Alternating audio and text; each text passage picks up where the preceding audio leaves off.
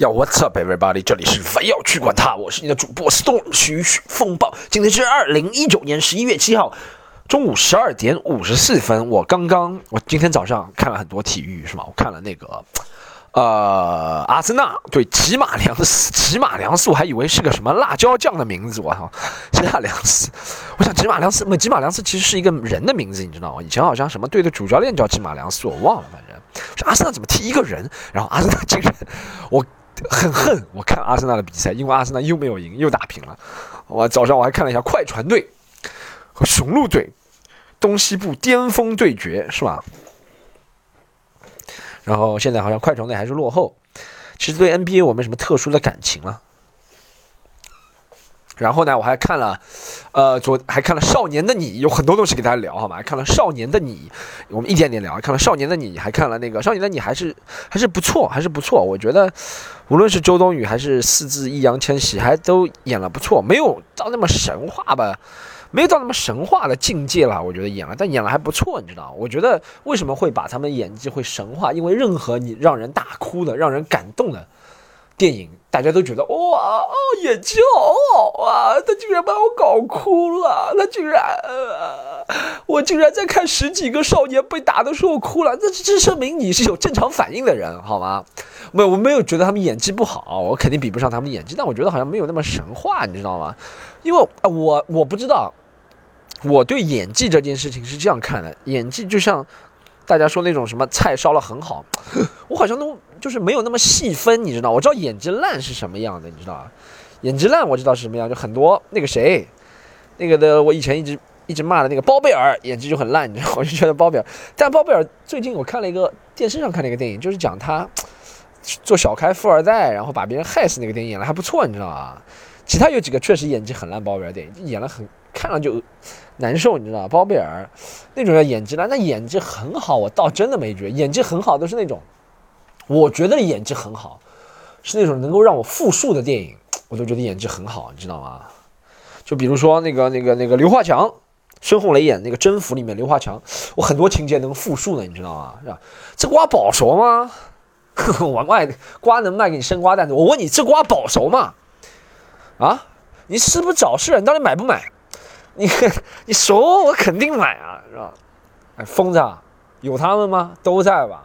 啊，疯子，听说你一直在找我，最近没完了？看来你真想跟我刘华强拼一下，和我刘华强拼，你有这个实力吗？那这种才叫演技好，你知道吗？就是能够让别人场景给复述。我就觉得我没有什么，我没有什么。刘华强啊，或者是孙红雷之父，觉得他们就是一个人，这就是演技好，或者是李幼斌演的那个《征服》，我我我我觉得中国电视剧史上演技最好的两个就是云龙跟刘华强了，哇，绝对是巅峰，你知道吗？就感觉就是那个人，或者就是什么老版三国，上次还和还和朋友在讨论老版三国，我们好像想到三国里的人物啊，我们想到三国里的人物。好像都想到老版三国，就我现在给你说诸葛亮，你出如果出你你要在你的脑中出现诸葛亮的脸是出现谁？肯定是唐国强那个时候，不可能出现后面的其他人的，对不对？你出现曹操也肯定是那个人，对不对？呃，周瑜不一定是吧？因为周瑜好像在老版三国不是镜头特别多，但是你要说那些关公，呃，刘关张赵云，呃，赵云好像换过人的，刘关张，你要说刘关张诸葛亮曹操。肯定就那几个，司马懿肯定就魏忠万，逃不掉的，是吧？魏忠万这个脸又可以演大太监，又可以演司马懿，演司马懿太太厉害了。对，这就是我觉得是演技，就是你和那个角色，因为我觉得大家说是怎么哭、怎么笑、怎么讲台词、怎么动，其实只要在一个规范之内，都可以自由发挥的，你知道吗？如果啊，你说你你哭了声音不大，他想表扬你还是可以表扬，他说。很真实的情感的，就这嘴唇微微，他说从主角嘴右嘴唇上扬的那四十五度，就看得出他内心极度的悲痛，他眼泪都没有。他说真正的哭是不需要眼泪的，也可以这样说，是吧？所以我觉得演技对我来说，只是我对这个我不会去区分说这个啊，他演技怎么样怎么样怎么样，很生硬啊。我不会，我不会用这种词，我只会觉得这个角色能让我记住，就真的演技好，你知道？好，不讲这个少年的你，我还看了什么？还看了看了，我昨天看了那个 Rhythm Flow，美国有嘻哈是吧？大家可以看一下，在 B 站上就有。说到 B 站的，可以大家可以关注我的 B 站，好吗？我的 B 站就叫 Storm 徐徐风暴，大家可以关注我的微博，也叫 Storm 徐徐风暴。B 站和微博的最大区别呢，就是 B 站好像看视频感受好一点，因为它有弹幕。我现在好多视频超多弹幕，大家可以看一下，好吧？然后微博呢，可以看到我一些言论，你知道吗？我的微博上会有一些肆无忌惮的言论，大家可以关注一下，好吗？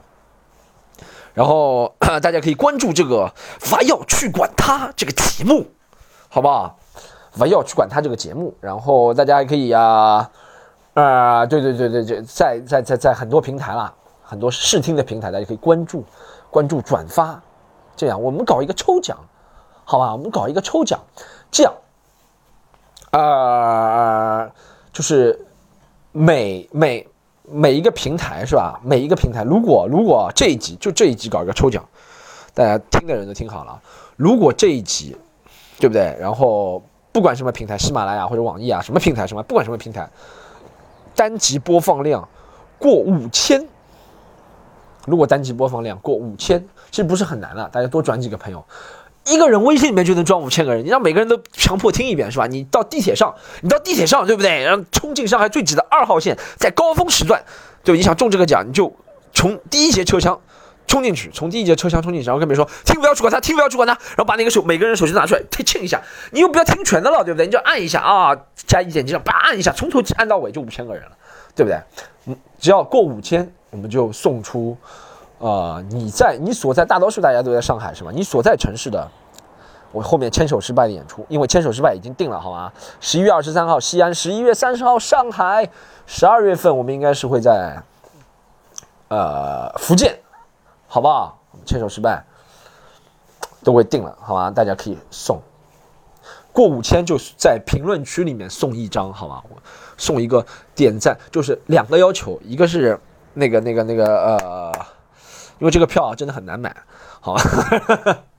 大家要买票怎么样？上我们的喜剧联合国公众号，也可以在我的微博或者抖音啊，不不不 B 站里面看了。但最简单的方法上我们的公众号“喜剧联合国”，和是盒子的盒，好吧？刚刚讲了那么多，牵手失败的演出啊，西安十一月二十三，上海十一月三十，上海有两场，好吗？然后十一月三十，然后后面会有福建，希望还会有北京有一轮，因为好多北京的朋友说要去。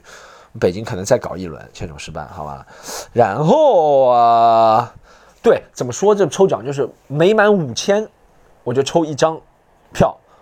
然后怎么抽呢？就是在评论区里抽点赞最高的，满一万就抽两张，好吧？就以此类推，好不好？我们搞个这个活动，看一下有没有朋友可以通过自己在地铁上的努力、地铁上的吆喝，中得这张票。好吧，我觉得你能在地铁上吆喝五千个人点我这个的话，你也肯定有人办法再给你这个评论点赞的，好吧？这我就不要担心了，好吧？然后继续讲下去，好不好？然后啊，讲到哪里了？我讲到讲到哎，讲到哪里啊？刚刚讲到看这个，然后看电影，哎呀，一下子脑子不好了。我前两天自己哎，我你知道吧？我前两天自己在开我的雅迪自备车，我在开我的雅迪的时候，我在听前。不要去管他，你知道吗？然后我听不要去管他的时候，我就发现听自己的吧，我觉得还蛮有意思的。其实我听了几集是听我之前讲奇葩说的，因为我最近想写一个骂奇葩说的段子，你知道吗？不是骂，是吐槽奇葩说的段子。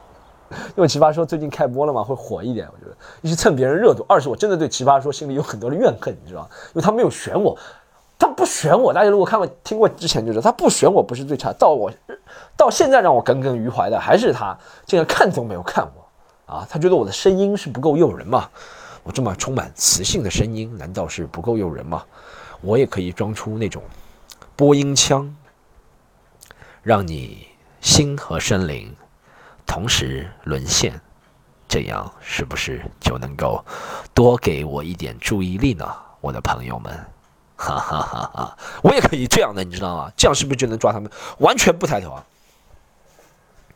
！Yo, what's up? 所以我在听我自己的那个，我要去管他的时候，我就发现，哎，怎么我到一半会停顿？我想起来，肯定是那个时候，你知道，其实不是我的语言停顿，是我想不起来我之前说了什么，因为我之前很喜欢，我说到一半就是绕出去，绕出去说其他的，我就绕不回来了，你知道，有时候，有时候就是个单向的通道，能绕回来是少数了。好吧，What's up？What's up？What's up？这里是伐要去管他。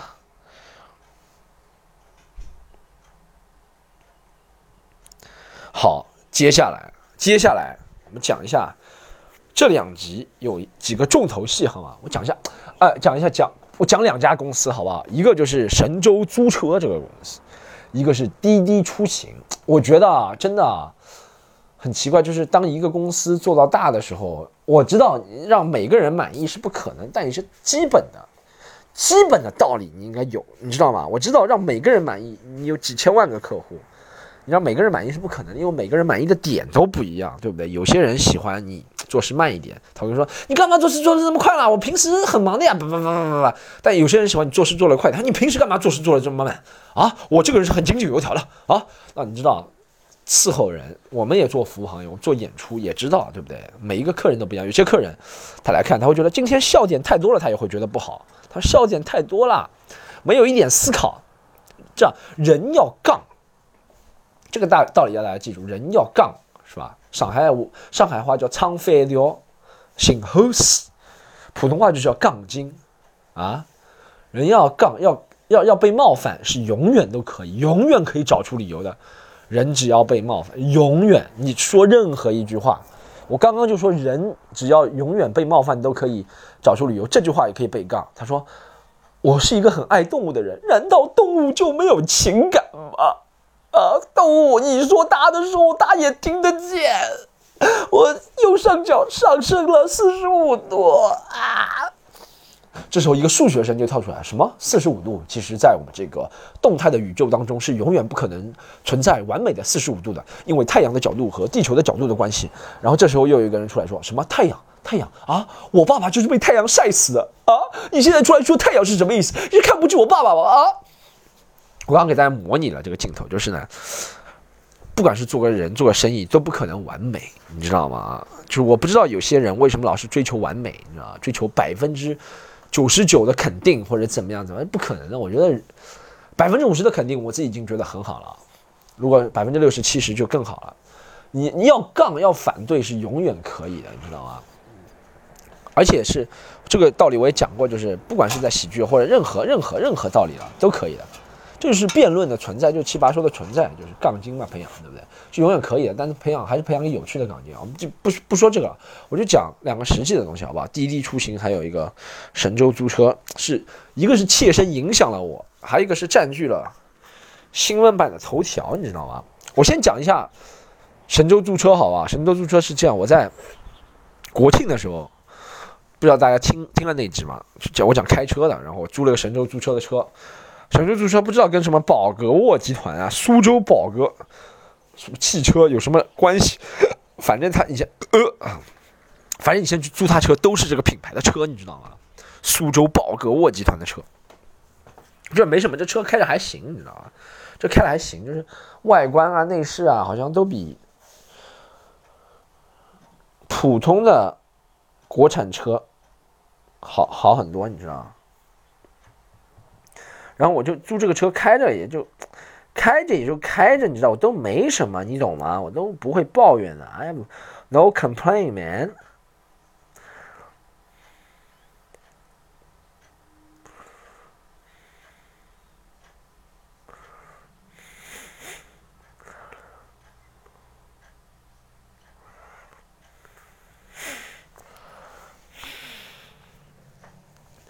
I have no complaint. Man，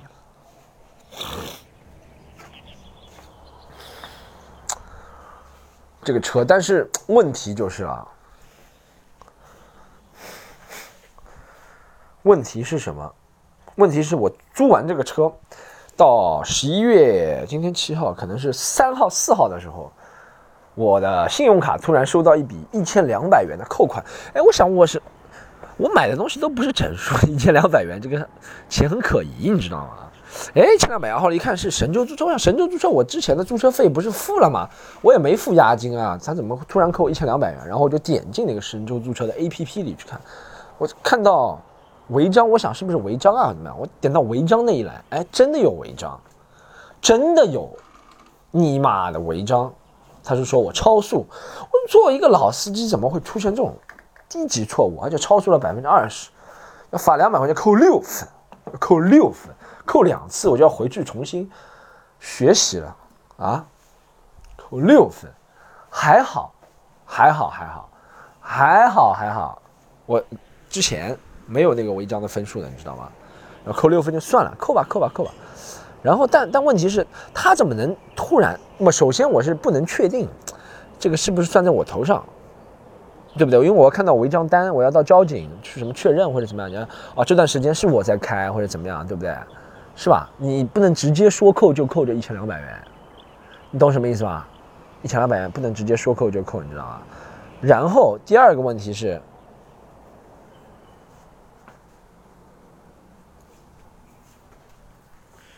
不是第二个问题，我觉得很奇怪的，就是我的银行啊，我我不想把太多的大企业、中国五百强企业都牵连进去。我的银行，我们就且且叫它为商招银行，商招银行怎么哎？你知道我在网上在什么境外消费什么五十美金，我要买个网站，他都会打电话给我。他说：“徐先生，这是您消费的吗？怎么样？”但神州租车干嘛是中国的企业，他就放心了，就坑我钱一千两百元人民币，一千两百元人民币两百两百美金左右啊，他就不问了啊，他就觉得很很正常，就被他扣了一千两百元。他有什么证据吗？商招银行他提供给你证据了吗？怎么让他说扣就扣？还有这不神州租车是吧？神州租车，为了不被他告，神是那个神啊。省三点水那个省，我主要是普通话不标准。省州租车好，我们叫省州租车，好吧？你有什么权益你都没有告诉过我，你知道为什么？最可气的是，我在从十月四号这个违章到一直到十一月四号，整整一个月的时间，我都从来没有收到过他们的短信啊，他们任何东西告诉我违章了，你知道吗？从来都没有收到过。他没有尽到通知我的义务，就直接扣我钱。他说这一千两百元是因为你不去处理，怎么样？我都你都没告诉过我是哎，你说谁没事租完车之后会天天会翻这个租车 APP？哎，我看一下这租车 APP 上有什么好看的小姐姐。我翻 APP 翻不管翻微博啊、B 站啊或者抖音啊或者什么东西啊，朋友圈都是要看好看的小姑娘，对不对？你讲到底，开玩笑，但讲到底，你知道吗？不管是豆探探啊、陌陌啊、听德尔帮我都是要翻。谁会上？谁会没事去翻神州租车 APP？我说我要看一下，在这个违章单里面，我能不能看到几个？来放大放大，能不能看到美女？没有的情况是吧？你都没有通知过我。他说我们通知了，先生，我们在十月十三号早上什么十点二十七分四十五秒，还讲得很精确啊，就是还他他还会很会编故事。他说如果什么我们在早上十一点。正好给你发了，有点假了，你知道？他说我们在早上十点二十七分四十五秒给你们发了啊，发了之后你没有看见，可能是被你的手机屏蔽。我说放屁，我手机连什么鸟哥啊什么什么，我那哎，你知道 iPhone 手机，大家如果用 iPhone，iPhone 不屏蔽垃圾短信的呀，我垃圾短信特别多啊，什么鸟哥什么什么爱奇艺特别多，就没收到你神州租车，我连让我买东西啊，我连那种双十一收到特别多的垃圾短信。但就没收到你的啊！你还给我说你发了，舔着一张脸跟我说你发了，啊！然后就跟他们，我就跟他们理论，你知道吗？然后我我有个最大的理论的，现在一个绝招就是在维权的时候，在保护自己权益的时候，这招我在之前好像也讲过，分享过给大家。这次我再分享一下，我就和他说，我说你这个处理的不满意，啊，你这个处理不满意，我呢也不是威胁你是吧？我知道威胁你是犯法的，我这样，我想让我这个。不满意的这个经历，对的，我想让我这个不满意的经历啊，我想让我这个不满意的事件啊，我想让我这个不满意的东西，让很多人看一下，让大家都知道啊，我把我所有的观众和我要去管他听众和和和所有单口喜剧的观众都绑架了在我这个世界上。没想到神州租车和我回了句这句话，他说：“哦，好的呀，你去吧。”我就觉得他对这件事情，嗯，在处理上很不以为然。朋友们，他不是不以为然我，他是不以为然你们，好吧？把人的情绪给调动起来。不是他这个确实处理的很过分啊！我打电话过去啊，他都觉得很正常。他说：“哦，没收到啊，肯定是你自己手机屏蔽了吧？哦，你没付款，我们就要直接扣一千二。我就谁给你权利扣我这个钱呢？现在就麻烦，就之后麻烦啊，我就我就先了解的，我还问他们租那个行驶证，你知道吗？因为交罚款要处理要行驶证，我还自己去那边处理，处理一上午行驶证，然后现在还上传，还等结果才能把我那一千二要回来，特别麻烦。我就觉得。”哎，这个东西，哎，真的，我就觉得我的银行啊，我，哎，我收到钱，你知道这个银行多坑吗？有些银行，银行多坑，我收到钱啊，啊，我不是去参加那个康碧山丘录制嘛，他们不是给我演出费嘛，那种东西，录制费，换成人民币给我，银行特别紧张打电话给我，他说你们，你这笔钱来源是哪里？你的用途是什么？怎么样？他以为以为我洗黑钱嘛？什么？以为我参加国际？什么什么什么大的什么那种组织嘛？你以为我是何鸿燊的儿子嘛？妈的，就两百块人民币嘛！但往外划给神州租车，我不知道他们银行之间有什么协议啊？跟神州租车啊？他们拿到什么特殊的？我觉得中国就是这样，你可能有那些特殊的协议，普通人都不知道，不知道他们有什么特殊的协议啊？他就能直接划走我一千二。而且还不告诉我，就等我自己发现，我才发现被划走一千二。如果这条短信都没收到，我永远不知道，就莫名其妙，对不对？就蒙在鼓里，啊，特别的愤怒，你知道吗？特别特别的愤怒，对神州租车。大家真的以后条，我觉得还是那种条款，他那条款里给你做文章，你知道？我感觉他条款里写肯定写的，在租车时候条款，就是妈几十几百行里面有一行是说。啊，呵呵，我们如果短信没有发出，那完全是你的责任啊！如果你短信没有收到，你没有及时查看 APP，你没有像一个神经病一样及时查看 APP 里面是不是违章了啊？没有及时，呃，找到违章记录去缴款的话，我们会自动扣你多少多少钱。他说这是你同意的哈。大家有看过？这是一集《South Park 南风公园》里面讲的，他讽刺乔布斯 iPhone 嘛，它里面就很多协议是吧？你都是签同意的是吧？这是一个神州租车的这个事情，神州租车真的是，好像是不是每个租车网站都这样？但神州租车这件事情让我真的是，不能说颠破眼镜嘛，反正就印象很差，你知道吗？极简真的印象，非常烦，我到现在还没解决这个事。Now move on to the next chapter，啊，朋友们，现在转移到下一个，在我。诋毁了神州租车之后，神州租车，沈州租车是沈三点水的沈，三点水的沈州租车，好吧，三点沈州租车这个公司，好，我为什么诋毁你？我是以真实的经历向大家诉苦，知道吗？第二个事情是那个，哎哎哎，滴滴滴专车又回来了，滴滴滴顺风车又回来了，是吧？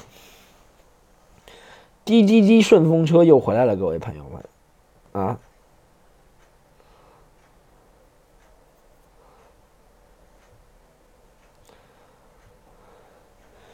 滴滴滴顺风车又回来，我哎，我在微博上就发了这个，然后下面给我的朋友就开始辩论起来了。你知道，要杠总是可以杠的，是吧？首先，我没觉得顺风车这个行业没有崇高不崇高，什么帮助社会啊，什么这都是假的，你知道吗？什么东西不帮不帮助社会？我讲到底是吧？别人饭店也帮助社会，你出个事情不是照样关吗？啊，别人不能选择其他饭店啊，不能在自自己家里吃吗？啊，滴滴滴。滴滴滴专车有什么崇高的？我就搞不懂啊！大家都是做生意的，不是做慈善的，好吧？做慈善反而关门更快，就因为做生意，他牵扯到很多钱，是吧？很多人跟我说的滴滴滴专车回来了，知道吗？就反正，在出现了很多事情之后，那个顺风车功能反正又回来了。然后那个什么女性啊，我们就不讲，不开那些什么，他八点钟之后才不让女性坐车这种事情，这个玩笑已经开够了，你知道，我就不开了。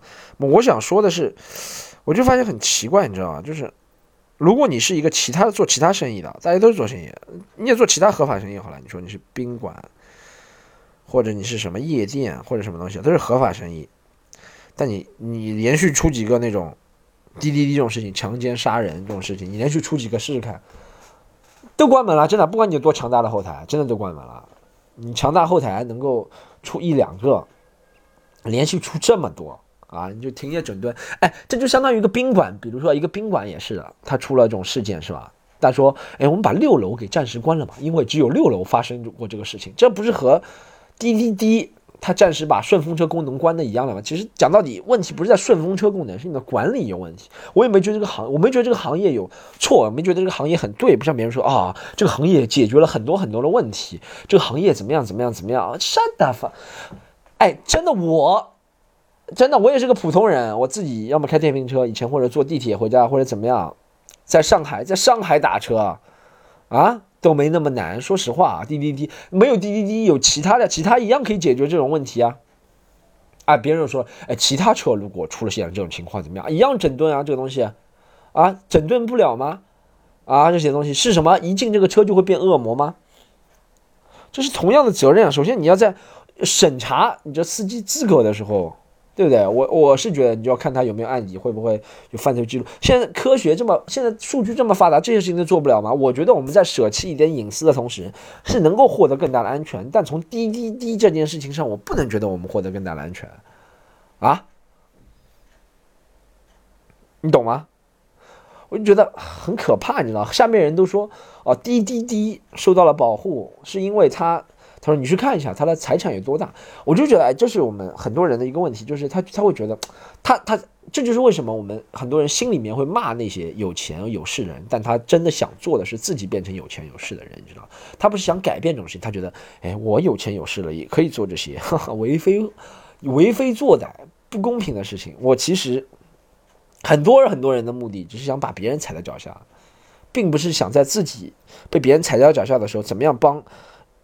所有被踩在脚下的人能翻身的不是他说，哼，我暂时被踩在脚下，但总有一天我会把别人踩在脚下。很多人都是这个思维，你知道吗？他会，他会，他也不是替滴滴滴说话，他会给出我不难道不知道吗？滴滴滴市值多少？我我我家没有百度嘛，没有没有，我家没有二十一世纪啊财富论坛嘛，我家没有查不到，我查得到，我难道不知道柳青是谁吗？我知道，我知道这件事情不代表这件事情就是合理的，你知道吗？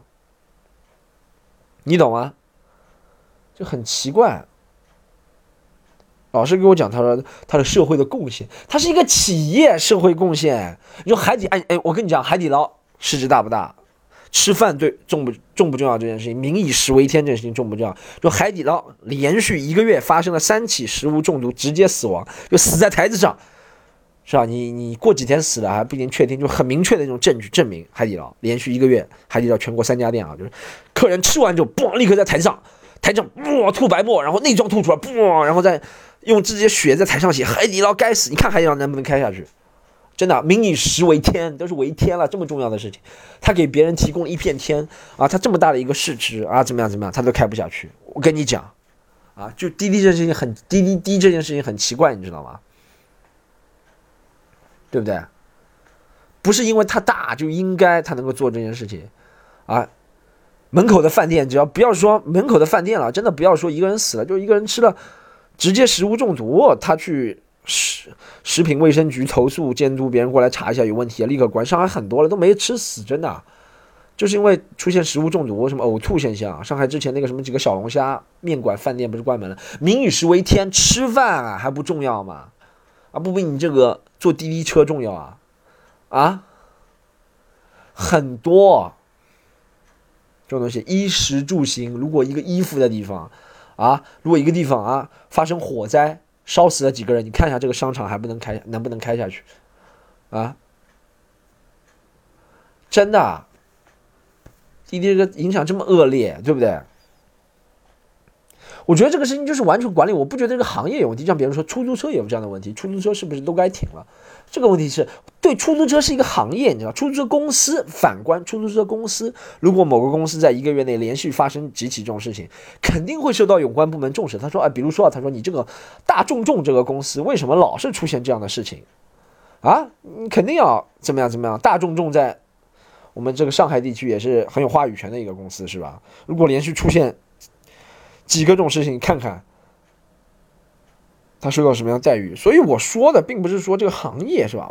我也不去谈这个行业高不高尚，解不解决我们的身边的问题，或者怎么样怎么样怎么样怎么样。它只是一个行业，它只是占了科技的甜头。说到底，要感谢就感谢发明科技的人，感谢发明互联网的人啊！怎么样怎么样怎么样？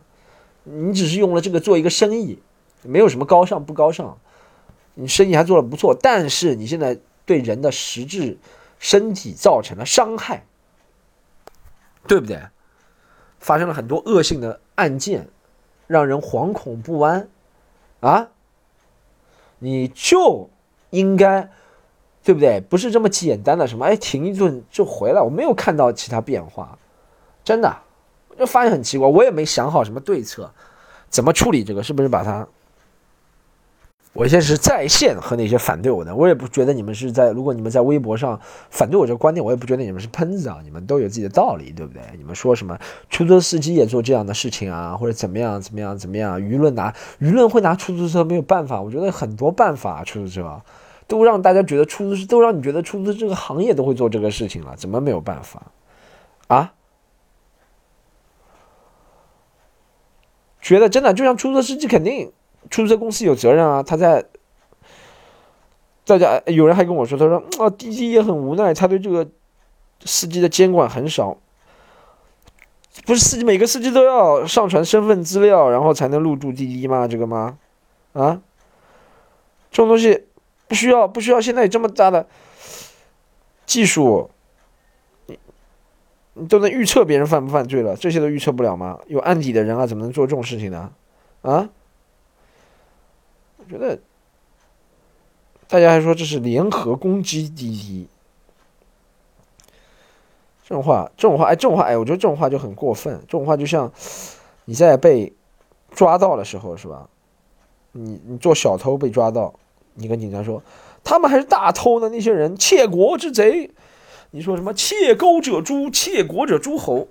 那你确实是犯罪了呀。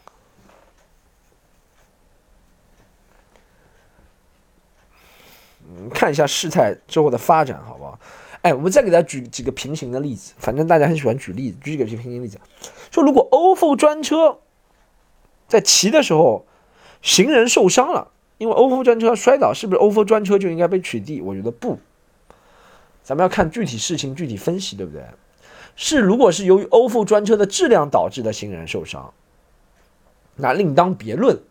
我们看一下，从数件事件啊、数量啊，或者怎么样。那如果是行人不规范骑车，行人闯红灯，或者对面其他司机责任和欧付这个专车是没有责任的，其实是一样的嘛。你比如说你在家里是吧？你买个什么林内燃气、热水器，对不对？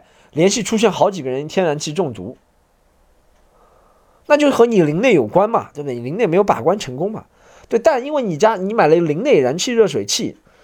你走到一半洗，你洗澡的时候脚一滑，头磕到了，死了，跟和林内没有关系嘛？你不能说哦，因为林内热水器，我想洗澡，然后导致脚一滑，对不对？我要看直接和间接关系。滴滴这个就直接的关系嘛，就是因为他没有管理，对他的这个是吧？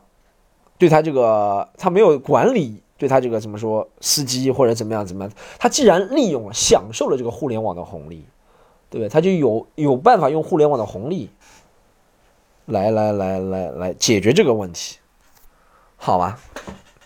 这两件事情呢，暂时就讲到这里。后面还有什么比较搞笑的事情？哦，大家，我们这周还是有上海的，上海的演出还是继续的。上海的演出大家可以看喜剧联合国，好吗？然后哎，这样，上次呢，我在唱完一个我我你不在的时候，唱我不在了，你不在的时候，一些朋友对我的反应很大，他觉得我唱。我不在，不是特别好。So 这集我要变本加厉，我要再唱一首歌，好不好？我觉得我在中午我的喉咙是最性感的时候，哈哈哈哈。It's rather sexy，要说说一个要说英音是吧？It's rather sexy to speak in the afternoon。我唱的这首歌是吧？这首歌是我感觉这首歌要成为我那个，呃，叫什么？牵手失败以后不唱，突然好像要唱这首歌了。这首歌，好，唱了啊，来，这首歌是黄义达，是吧？是一个十几年前的一个 rocker，不知道为什么黄义达后面不出来了。但这个滴答。地，听天空在哭泣，洗掉了一些梦，埋葬在城市里，滴答滴，听时间往前去，好像在预报着未来的连续剧。一封信，一件旧的毛线，你谁是谁的纪念品？拿什么来回忆？一场雨狠狠下在你心里，爱在生老病死后已经都没关系。我直接跳到高潮了。遇见你之后，爱上你，然后恨。透你，原来爱是回不去的旅行，亲爱的，让我忘记你那些事情。我终于看仔细，Rocker。遇见你之后爱上你，然后恨透你。原来爱是回不去的旅行，亲爱的，让我忘记你那些事情。我终于看仔细。刚刚向您推荐的是黄义达在两千零二年的专辑《显微镜下的爱情》，大家可以在各大平台搜一下，好吗？啊，模仿了不周到。还有让我最近还让我想到了一首歌，想了就感触颇深的一首歌，是大家知道北京有一个叫老书虫的地方吗？老书虫这个地方大家知道，Bookworm。如果大家在北京，现在已经没了，大家看不到。但如果在北京的话，以前看过那些，不管是英文的 stand up 还是中文的单口喜剧脱口秀，都在那里，是一个很好的一个场地。它是一个书店，然后很好的场地，很温馨，然后每次气氛都很好，但是要关门了，你知道吗？我在网上发了这个事情之后，大家都不约而同的留下了一首歌，就是新裤子的那个。没有理想的人不伤心。我最爱的书店终于也没熬过这个冬天。虽然它不是我最爱的书店，因为我本来就不大喜欢书店，说实话，但对老书虫还是有点感情。我在里面至少还看过两本书。然后它那个氛围，你知道吗？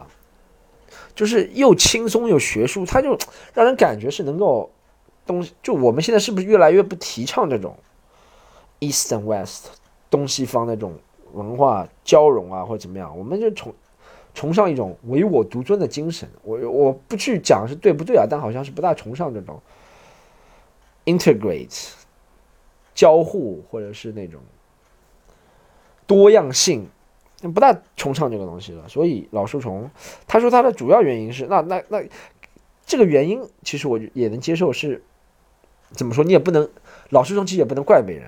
就真的合约到期，他把这个事情说成是什么要对什么违章建筑改造啊，合约到期啊，但真的就是合约到期了，就没办法，也没有什么违法做这种事情的。但就是其实老树虫的感觉也是，他们不支持他继续续约，也是说不支持他这个业态所所造成的。我也稍微能同意一点的啊，不是不能同意更多那种同意，是稍微能同意一点，你知道吗？但确实，我觉得在任何国家做一门生意，你都会遇到这个问题。房东不续不续租给你怎么办？对不对？我觉得在任何国家都会遇到这个问题。这个倒，你太多责怪当地的那些三里屯那些街道啊或者怎么样也没用。但就是会让人觉得很可惜、很惋惜。老树虫，听过很多很传奇的故事。这老书虫，我自己我自己演过几场，中文好像演了少，中文好像演老书虫演过两次吧，英文好像演了多点，英文演过四次。反正每次感觉都很好，你知道吗？观众就在你脚下，他是第一个。中国让我感觉观众在脚下的是吧？还是 Tony 和 Death Bishop 一起开的，观众在脚下的那种感觉，你知道吗？就真的很好，因为你走进去不觉得，哎，他这个地方好像也不怎么高档啊，也不什么那种 hip hop 感觉，但就真的每次气氛都很好。但关门了，你知道，我最爱去的书店，它也没熬过这个冬天。回忆文字留下的瞬间，噔噔噔噔噔噔，好怀念。唉，怎么办呢？我觉得我我啊，我们喜欢的东西都将离我们而去，连我们自己都将离我们而去，最终没有办法。我觉得这就是接受改变，接受滚滚浪潮的袭击，是吧？有时候改变慢了，你也会抱怨；改变快了，你会抱怨。但总舍不得自己曾经喜欢，或者是崇拜，或者是有感情、有联系的吧？我觉得这种 connection 联系是很重要的东西。离你远去，老书虫就这样走了。好，不知道他会不会恢复？他恢复之后还会有一样的气氛吗？我拭目以待，或者我们持保留态度。但他就走了。大家可以支持全国其他的哈，也可以等我的牵手失败专场，还有第四个新专场，我已经想好了，叫一场游戏一场梦，哈哈，终于想到了这个名字啊，耗尽千辛万苦想了一个名字，竟然是一个歌名，大家听过吗？这个歌名我要唱歌了，不要谈什么分离，我学王杰还是蛮像的，我不会因为这样而哭泣，这是我新专。新专场的一个和唱歌没关了，和王杰也没关系。那我就觉得我的专场一场游戏一场梦和这个很切合，你知道吗？或者叫一场梦一场游戏就不会被别人诟病了。一场游戏一场梦好像别人觉得是是黄杰了。我叫一场梦一场游戏，一场梦与一场梦一场游戏。对我这样叫一场梦一场游戏，颠破大家，这就是一个预期违背的梗，你知道颠破大家的传统认识，一场梦一场游戏啊。How about that?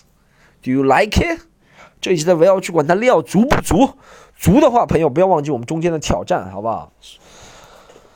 还不要关注忘忘记关注很多平台了。我们快要到，我我终于想起来了，是一七年十一月二十七号是上传的第一期，所以还有二十天，我们将迎来我们的一周年啊，两周年，这两周年会有重磅嘉宾出现，好不好？大家锁定持续关注，不要去管它。最近我发现这个听。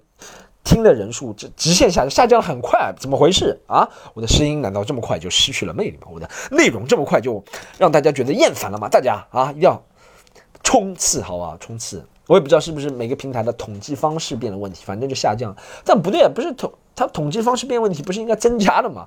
不是应该造假吗？数据怎么造真了啊？哦，我这下谎言撑不住了，